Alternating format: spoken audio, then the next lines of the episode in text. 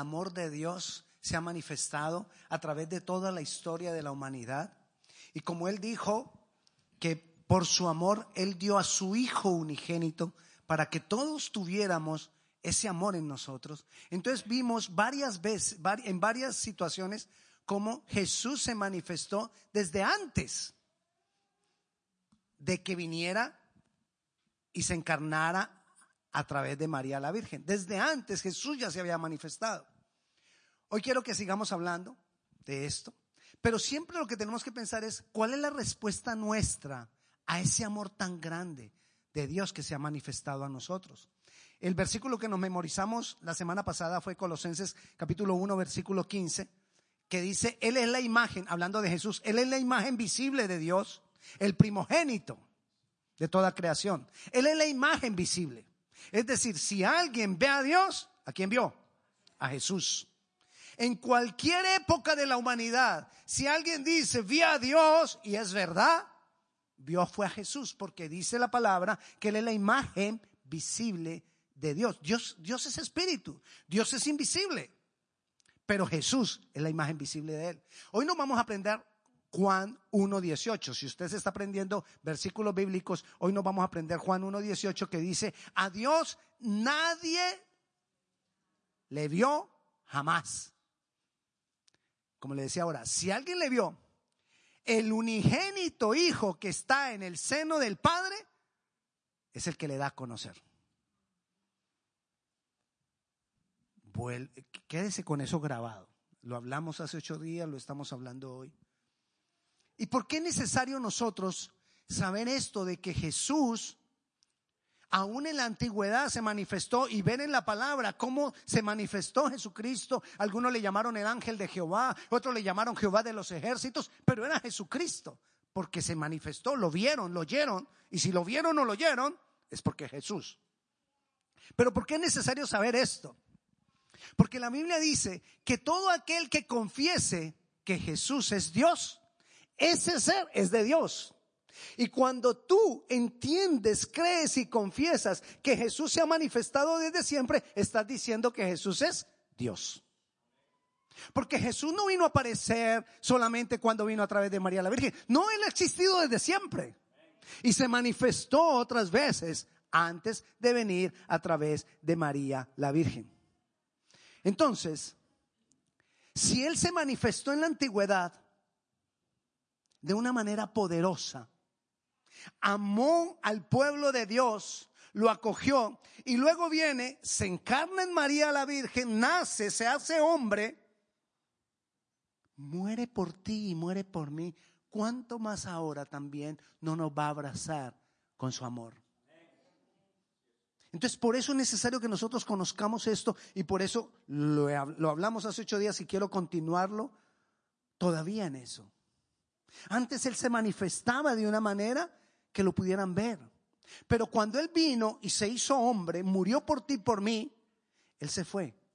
Y dice la Biblia que nosotros, los que hemos creído que Él es Dios, hemos sido sellados con el Espíritu Santo.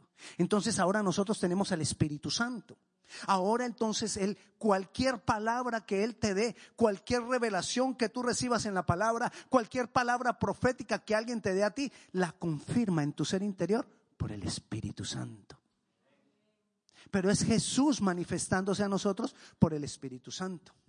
Y mucha gente pregunta, hay canción, hay una canción hermosa que habla de esto. Mucha gente pregunta, ¿dónde está ese Dios que abrió el mar rojo? el Dios de Moisés? ¿Dónde está el Dios de Josué que retuvo las aguas del río Jordán para que pasaran en seco? ¿Dónde está ese Dios de Daniel que cerró la boca de los leones y él estaba en el foso de los leones y él no le hicieron nada? Leones hambrientos. ¿Dónde está el Dios de esos tres jóvenes que los metieron en el horno de fuego y no se consumieron? ¿Dónde está ese Dios? Y la respuesta es, ¿Dónde está ese Moisés hoy? ¿Hay acaso algún Moisés como ese? ¿Dónde está ese Josué que creyó en Dios?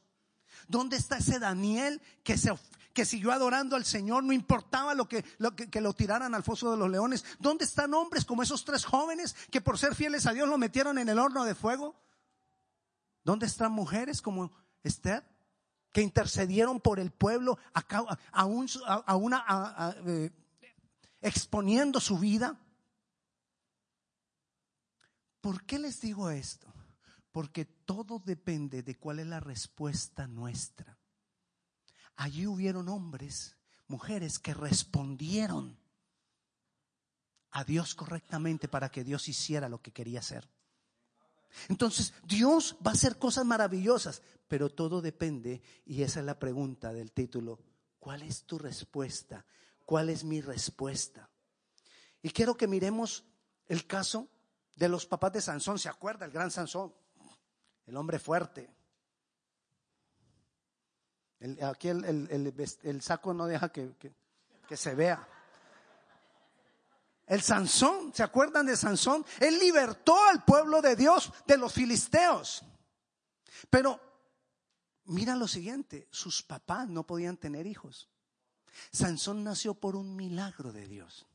Pero ¿por qué se causó ese milagro de Dios? Mira el grande amor de Dios. 40 años el pueblo se había apartado de Dios. 40 años negando a Dios. 40 años aburridos porque las circunstancias estaban muy terribles. Venían los filisteos y los aplastaban y los robaban y les hacían de todo. Y ellos se apartaron de Dios. 40 años apartados de Dios. Y Dios con su amor dice, yo voy a liberar al pueblo y escoge a Manoa y a su esposa. No podían tener hijos. Y dijo, yo voy a bendecir esa casa y voy a bendecir mi pueblo. Pero esa bendición que Dios quería hacer dependería de la respuesta de esa pareja. Y quiero que lo leamos. Vayamos a jueces. Capítulo 13, versículo 1 al 7. Son manifestaciones de Jesucristo. Todavía hablamos como hace ocho días de manifestaciones de Jesucristo. Jueces capítulo 13 versículo 1 dice, los hijos de Israel volvieron a hacer lo malo ante los ojos de Jehová. Otra vez haciendo lo malo. Y Jehová los entregó en manos de los filisteos por 40 años. Y había un hombre de Sora, de la tribu de Dan, guárdeme ahí, tribu de Dan, de la tribu de Dan, el cual se llamaba Manoa y su mujer era estéril y nunca había tenido hijos. A esta mujer apareció el ángel de Jehová y le dijo, he aquí que tú eres estéril y nunca has tenido hijos. ¿Quién le apareció? El ángel. Le apareció, o sea que ella lo vio. Y si lo vio, ¿quién era? Jesús. Entonces le apareció Jesús, Jesús, pero ahí dice el ángel de Jehová.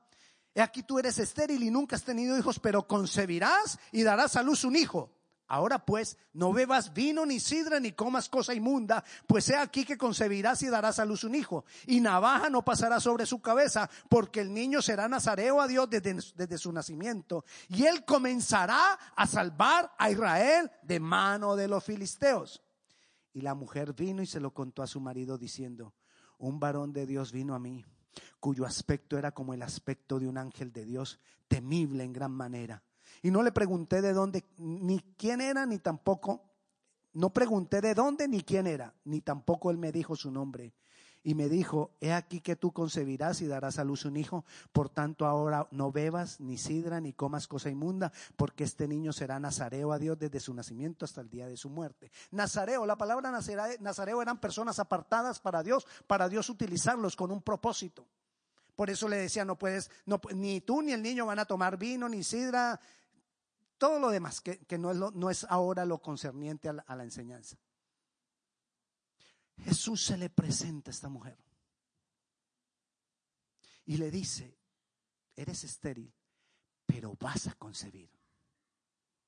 Hay una, hay, hay como una contradicción, ¿cómo así? Si soy estéril y él mismo, el mismo Jesús me está diciendo que soy estéril, pero lo más importante es que me está diciendo que voy a concebir a pesar de que soy estéril. Y ella va con fe y se lo cuenta a su esposo. Pero quiero que nos detengamos aquí y entendamos el tipo de personas que eran ellos. Eran, era de la tribu de Dan. ¿Por qué no se especifica que era de la tribu de Dan? La tribu de Dan era la tribu, la tribu más idólatra que había entre las doce tribus. Eran los que más se habían alejado de Dios a adorar a Sera, que era la diosa de la prosperidad de los filisteos. O sea que ellos estaban completamente alejados de Dios. Ellos deberían de ser los más indignos para defender el pueblo de Dios. Y aunque no eran dignos, Dios los escogió a ellos. No necesitamos ser los más dignos para que Dios haga una obra en nosotros. No necesitamos ser los más especiales, los más grandiosos. Ay, es que mira que yo. No, no, no necesitamos el yo. Por la misericordia, por el grande amor de Dios, se fijó en esta pareja. Pero ¿cuál fue la respuesta de ellos? ¿Cuál fue la respuesta de este hombre Manoa? Dios les dice lo que quiere hacer, pero lo más importante es la respuesta de ellos para que Dios haga lo que Dios dijo. Y mire lo que pasa en el versículo 8 para que miremos la respuesta de ellos. Entonces, como ella vino y le contó, la esposa le contó a Manoa a su esposo, entonces oró Manoa a Jehová y dijo, ah, Señor mío, yo te ruego que aquel varón de Dios que enviaste vuelva ahora a venir a nosotros y nos enseñe lo que hayamos de hacer con el niño que ha de nacer. Qué certeza de ese hombre. Él no vino a preguntarle, ¿será que sí vamos a tener un hijo? No, él ya dio por hecho que iban a tener un hijo. Esa fue la certeza. Él dijo, Señor, por favor, ven y dime qué voy a hacer con el hijo. ¿Cómo lo voy a criar para tu propósito? ¿Qué voy a hacer con él? ¿Cómo lo, cómo lo educo? Si fuéramos nosotros, quizás, Señor, ¿será que sí? Pero si, somos, ella es estéril, mi esposa, ¿será que sí me vas a dar un hijo? ¿Y será que yo sí lo merezco? ¿Y será que tú sí? No, pero es que, es más, eso no se ha visto por aquí a nadie. Que una mujer estéril venga y conciba por acá en el barrio, nadie. En la ciudad eso no lo hemos escuchado. Él no preguntó nada de eso. La certeza, la, la respuesta de ellos fue certeza en lo que Dios dijo. Si Dios lo dijo, Dios lo va a hacer. El versículo 12. Entonces vino el ángel de Jehová y se manifestó a ellos. y entonces volvió y se encontró con la mujer. La mujer corrió otra vez donde su esposo y le dijo, ahí está, ahí está. ¿Qué hizo ella? Fue y corrió y le dijo a su esposo, ahí está Jesús. ¿A cuántos has corrido tú a decirle, ahí está Jesús? Vamos a la iglesia que ahí se manifiesta Jesús. Vamos, vamos.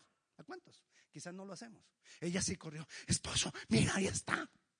Y el esposo vino y mira lo que le dice él a Jesús. Entonces Manoa dijo, Versículo 12. Cuando tus palabras se cumplan, ¿cómo debe ser la manera de vivir del niño y qué debemos hacer con él? Otra vez, la certeza.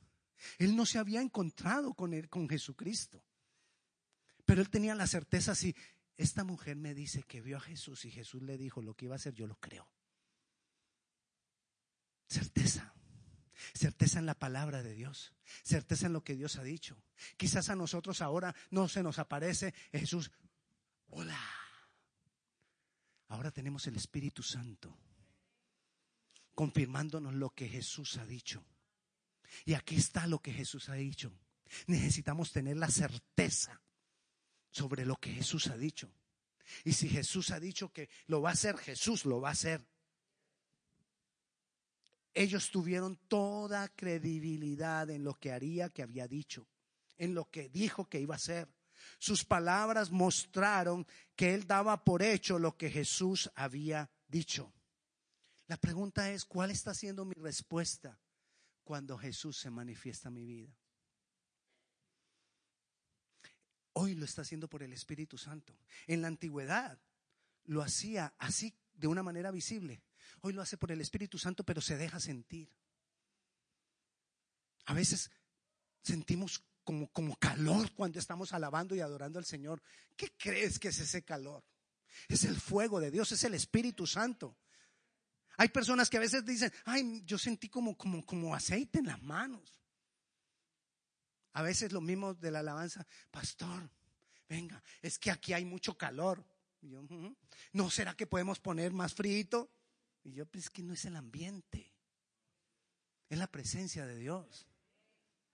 Hay veces oramos por alguien y le ponemos la mano y pronto se cayó. Y, otros dicen, se tiró. Y otros decimos, no, conmigo no. Y ponemos el pie así, conmigo, a mí no. Pero ¿para qué hace el Espíritu Santo todo eso? Para que sepamos que Él está ahí para que sepamos que Él es el que está ministrando. Hay veces uno está en la alabanza y uno siente como, como que un corrientazo le pasa por todo el cuerpo. Es el Espíritu Santo para que sepas que Él está ahí, no más para eso. Pero debemos creer lo que Él está diciendo. Debemos creer, tener la certeza que Él va a cumplir lo que está haciendo. Miremos otro ejemplo. El pueblo de Dios en el desierto. Moisés sacó al pueblo de Dios 400 años de esclavitud y lo llevó por el desierto. Por el desierto iban y en el día, había una nube para cubrirlos del sol. Imagínense el solazo en el desierto. Bueno, había una nubecita ahí, siempre con sombrita. Ellos siempre fueron por la sombrita. Así como cuando uno le dice, vaya por la sombrita. Bueno, ellos se fueron por la sombrita. La sombrita era la nubecita que tenía y los colombinos saben cuando decimos vaya por la sombrita. Y tenía la sombrita ahí. Y en la noche tenían la nube, de fuego para que los alumbrara. Siempre tuvieron ahí ese respaldo. Sin embargo, dice la palabra que diez veces ellos tentaron a Dios. Diez veces ellos le dijeron cualquier cosa que pasaba. Ay, Señor, ¿para qué nos sacaste de la esclavitud? Mejor no hubiéramos quedado allá. Al fin y al cabo, esclavos y todo, teníamos comida y teníamos de todo. Diez veces hablaron en contra de Dios. Sin embargo, Dios continuó con ellos y los llevó hasta el borde de la tierra prometida, ahí antecito del Jordán, y les mostró la tierra prometida y les dijo, ok, necesito que vayan a reconocer la tierra prometida. escójanme dos espías, uno de cada tribu, y lo mandan a los doce a que reconozcan la tierra. Fueron los doce. Y los doce vieron, los doce vieron, aquí en el borde del Jordán, los doce vieron las mismas cosas una tierra fértil, una tierra buenísima. Dice la Biblia que, los, que el fruto era tan grande que un racimo de uvas lo tenían que llevar con un palo entre dos hombres. Imagínense, los racimos de uvas de nosotros ocho dólares. Yo merco. Ocho dólares. Y un racimito chiquito. Eso era un racimo para que lo llevaran dos hombres. Así eran todas las frutas, pero así como habían esos racimos de uva, también la gente que vivía allí era uh, unos grandotototes. Shaquille O'Neal dice que era chiquito al lado de ellos. Vienen de ver todo eso y mira, habían visto exactamente lo mismo los diez, los doce. Y diez se centraron en los gigantes. No ¿Cómo le parece? Allá son unos hombres grandotototes y todos son hombres de guerra, sí. Six pack y de todo, pues. Pectorales, unos terribles hombres. Nosotros somos como langostas al lado de ellos, chiquititos. Yo creo que pues, dicen que los judíos son parecidos a los hispanos, así. Unos 70 promedio. Y eso fue lo que vieron y ese fue el reporte que trajeron. Pero dos dijeron, esa tierra es maravillosa. Los frutos son gigantes. Los frutos son maravillosos. Y no importa los gigantes que haya allá, si Dios nos da esa tierra, nosotros la tendremos. Pero el pueblo oyó a los diez. Y dijeron, no, otra vez aquí. ¿Y para qué nos trajo hasta acá? ¿Para que esos tipos nos, nos maten, nos pisoteen, nos hagan de todo? Y dos fueron los que dijeron, Dios les dijo, como no quieren creer en mí, ninguno de los que han creído el mal reporte verá la tierra prometida. Se quedarán en el desierto hasta que mueran todos los varones mayores de edad. Y solamente los dos que han creído pasarán a la tierra prometida. 40 años estuvieron en el desierto, que los niños crecieron, todos habían muerto y solo los dos que creyeron, Josué y Caleb, pasaron a la tierra prometida. Pero mire lo que dice el apóstol Pablo de esto. Les cuento esto para que entendamos lo que dice el apóstol Pablo en Primera de Corintios, capítulo 10, versículo 1 al 5. Y dice así, porque no quiero, hermanos, que ignoréis. Es decir, Pablo está diciendo, necesitamos saber. No quiero que ignoréis que nuestros padres todos estuvieron bajo la nube y todos pasaron el mar. Y todos en Moisés fueron bautizados en la nube y en el mar. Y todos comieron el mismo alimento espiritual. Y todos bebieron la misma bebida espiritual, porque bebían de la roca espiritual que los seguía. Y la roca era ¿Quién fue la roca que durante todo el tiempo en el desierto estuvo mostrando, poniéndole la nubecita para que no le diera calor y poniéndole en la noche la columna de, de fuego para que los alumbrara y le diera calorcito? ¿Quién fue el que estuvo fiel con ellos? Cristo. Jesús era el que estaba con ellos. Pero mira lo que sigue. Pero de los más de ellos no se agradó Dios, por lo cual quedaron postrados en el desierto. El amor de Dios ahí con ellos a toda hora, cuidando de ellos. Pero solo dos aprendieron. Todos tuvieron la misma comida, todos vieron los mismos milagros, todos vieron la, tuvieron la misma bebida espiritual, pero solo dos aprendieron a poner los ojos en la promesa y no en los obstáculos. Pero todo el resto puso los ojos en el obstáculo, engrandeció el obstáculo cuando nosotros ponemos los ojos en el obstáculo, engrandecemos el obstáculo. Cuando nosotros ponemos los ojos en la promesa, engrandecemos la promesa. Tú decides, la respuesta mía decide que engrandezco. Si hago más grande el obstáculo o hago más grande la promesa. Esos dos, Josué y Caleb, dice la palabra que tenían un espíritu diferente. Pero ¿cómo un espíritu diferente si tuvieron la misma bebida, si tuvieron la misma comida, si vieron los mismos milagros? Eran, eran miles de hombres y solo dos porque depende de nuestra respuesta. ¿Cuál es la visión que tenemos de Dios? La visión de sus promesas, la visión de la grandeza de Él, la visión de que si Él lo prometió, lo va a cumplir. O solamente la visión de los problemas. Ah, pastor, es que usted supiera todo lo que yo he vivido. No importa lo que haya vivido, no importa lo que te haya pasado, lo más importante es lo que Dios te ha prometido, lo que Dios ha hablado, lo que Jesús ha hecho por ti, lo que Jesús puede cambiar en ti, lo que Jesús puede hacer nuevo en ti, lo que Jesús ha prometido para ti. Todo eso, a todo eso es que nosotros tenemos que darle grandeza. Qué gran amor de Dios. Todo el tiempo, diez veces tentaron a Dios y Jesús ahí abrazándolos, cuidándolos por medio del desierto. Y si los cuidó a ellos, ¿cuánto más no nos va a cuidar a nosotros que somos sus hijos? Él va a cuidar de ti, Él va a cuidar de mí, pero depende de mí. Respuesta. ¿Cuál es mi respuesta a lo que Dios está haciendo? ¿Cuál es mi respuesta a todo lo que Dios tiene para nosotros? Miremos otro caso. El pueblo de Dios estaba cautivo. Cuando el pueblo de Dios está cautivo de otro pueblo que lo, que lo oprime, el pueblo de Dios se aparta de Dios.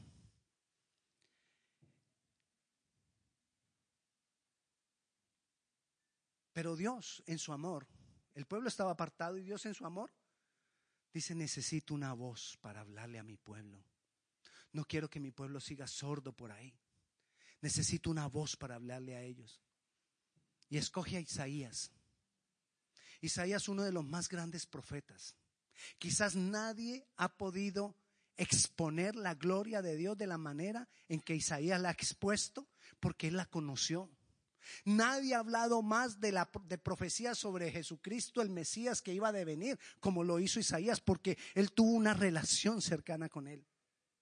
Un profeta que Dios levantó y estuvo como voz de Dios en el periodo de cuatro reyes del pueblo de Dios. Pasaron cuatro reyes y él seguía ahí, y él seguía ahí, utilizado como la voz de Dios. ¿Por qué Dios utilizó a este hombre de esta manera tan grandiosa? Por la respuesta de él. Cuando Dios comenzó a manifestarse a Isaías, la respuesta de Isaías fue lo que hizo que Dios pudiera hacer todo lo que Dios tenía planeado. Y quiero que vayamos a Isaías capítulo 6, versículo 1. Dice, en el año que murió el rey Usías, vi yo al Señor, está hablando Isaías, vi yo al Señor sentado sobre un trono muy alto, sobre un trono alto y sublime, y sus faldas llenaban el templo. Él vio la gloria de Dios. Por encima de él había serafines. Cada uno tenía seis alas, con dos cubrían sus rostros, con dos cubrían sus pies y con dos volaban. El uno al otro daba voces diciendo, Santo, Santo, Jehová de los ejércitos. Toda la tierra está llena de su gloria. Y los quiciales de las puertas se estremecieron con la voz del que clamaba y la casa se llenó de humo. Entonces dije, ay de mí que soy muerto, porque siendo hombre inmundo de labios y habitando en medio de pueblo que tiene labios inmundos, han visto a mis ojos al rey Jehová de los ejércitos. Él está diciendo que él vio a Dios. Y si vio a Dios, ¿a quién vio? A Jesús. Pero él le llamó Jehová de los ejércitos. Y voló hacia mí uno de los serafines teniendo en su mano un carbón encendido, tomado del altar con unas tenazas, y tocando con él sobre mi boca, dijo, he aquí esto tocó tus labios y es quitada tu culpa y limpio tu pecado. ¿Quién es el que nos limpia a nosotros de pecado? Jesús. ¿Quién era el que estaba ahí con él? Jesús. Y lo limpió del pecado, porque él era él no era digno. Isaías no era digno. Antes de ser el gran profeta, él no era digno. Él era un hombre de labios inmundos, quizás como nosotros. Sin embargo, Dios tuvo compasión de él. Dios obró a través de él y se manifestó a través de él. ¿Por qué? Por la respuesta de él. Mire, Isaías tuvo un encuentro con Jesucristo. ¿Cuántos de nosotros hemos tenido un encuentro con Jesús? Bueno, gloria a Dios, somos ya seis. Con esos seis Dios puede hacer una gran obra. No sé qué va a pasar con los demás. Pero como Dios es lleno de amor, damos una segunda oportunidad. ¿Quiénes han tenido un encuentro con Jesucristo? Ah, ok. La segunda es la vencida. Pero ¿cuál fue la respuesta de Isaías? Miremos lo que dice el versículo 8. Y toca el versículo 8. Después oí la voz del Señor que decía, ¿a quién enviaré y quién irá por nosotros? Entonces respondí yo, heme aquí, envíame a mí. ¿Cuál fue la respuesta? Aquí estoy Dios. ¿Necesitas una voz? Aquí está mi boca. ¿Necesitas alguien que vaya a hacer la obra? Aquí estoy yo para hacer la obra. Necesitas alguien que le vaya a decir a, esa, a, esas personas, a esa familia que Dios les ama. Aquí estoy yo para que me lleves y decirles que Dios, que Dios les ama. Ese es el grande amor de Dios. Dios necesita hoy voces para ministrar el mundo. Pero ¿cuál es la respuesta? Él quiere cambiar el mundo. Señor, cambia el mundo alrededor de mí. No, Dios no lo va a cambiar porque depende de la respuesta nuestra. Él lo va a cambiar cuando nosotros nos dispongamos. Él va a cambiar las circunstancias que están alrededor cuando nosotros nos dispongamos. Ahora cuando estábamos cantando, nosotros no les hablé de cuando Elías arregló el altar. Nosotros somos templos del Espíritu de Dios. Y aquí está el altar. Aquí está Jesús a través del Espíritu Santo. Aquí está. ¿Cuál es la respuesta mía a eso?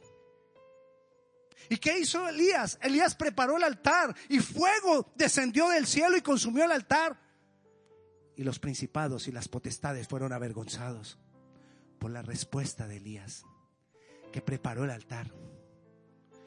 ¿Cuál es la respuesta mía? ¿Cuál es la respuesta tuya al gran amor de Dios? Él nos ha dado de su Santo Espíritu. Solo créele. Solo mira con certeza lo que Él dijo que iba a hacer porque lo va a hacer como Manoa. Solo nosotros creámosle y miremos las bendiciones de Dios más grandes que los problemas, como los dos espías. Digámosle, Señor, aquí estoy para que tú me envíes. Porque si tú me envías, tú me respaldas. Porque si tú me envías, me puedo enfrentar al demonio más grandototote que haya. Que voy a salir vencedor. Porque tengo la certeza que tú estás conmigo. Todo depende de mi respuesta. Todo depende de tu respuesta. ¿Cuál es la respuesta? No temas. No temas lo que haya que enfrentar. No tengas temor. No oigas los reportes malos. Los reportes malos te van a decir tú no puedes. ¿Cómo vas a hacer eso? Tú no eres capaz. Tú, tú, tú, tú no eres digno. Isaías no era digno. Tenía unos labios inmundos. Pero el Señor lo santificó. Y el Señor lo envió. Y el Señor lo usó por más de 70 años a ese hombre como la, la voz poderosa de Dios, solamente de acuerdo a su respuesta cuando tuvo el encuentro con el Señor. Día a día nosotros nos encontramos con Dios porque Él anda con nosotros. Él está cuidándonos como cuidó en el desierto al pueblo. Él está con nosotros. porque está aquí metido con su Santo Espíritu. ¿Cuál es mi respuesta? Creámosle a Él, creamos la palabra, creamos lo que Él ha dicho y vas a ver cómo cosas trascendentales ocurren. Es algo personal, es algo entre tú y Dios. Así que yo te invito a que le digamos, Señor, yo estoy dispuesto. Hay cosas que asustan, pero esos son retos para ver la gloria de Dios manifestada. Pongámonos de pie y vamos a orar.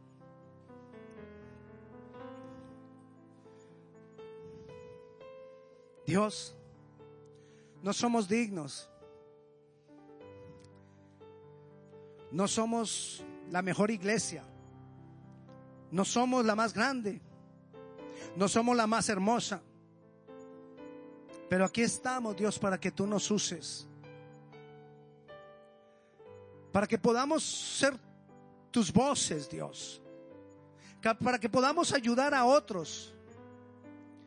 Para que podamos, Señor, bendecir a otros. Para que podamos ser bendición en el área donde estamos, en el trabajo, en nuestro barrio, para nuestra familia. Que podamos ser de bendición, Señor. Hoy decidimos tener la certeza que tú cumples lo que has dicho. Hoy decidimos mirar las promesas tuyas y darle más valor a tus promesas que a los obstáculos, porque eres, eres tú más grande que los obstáculos. Hoy tomamos la decisión de atender el reporte de los dos espías y no de los diez.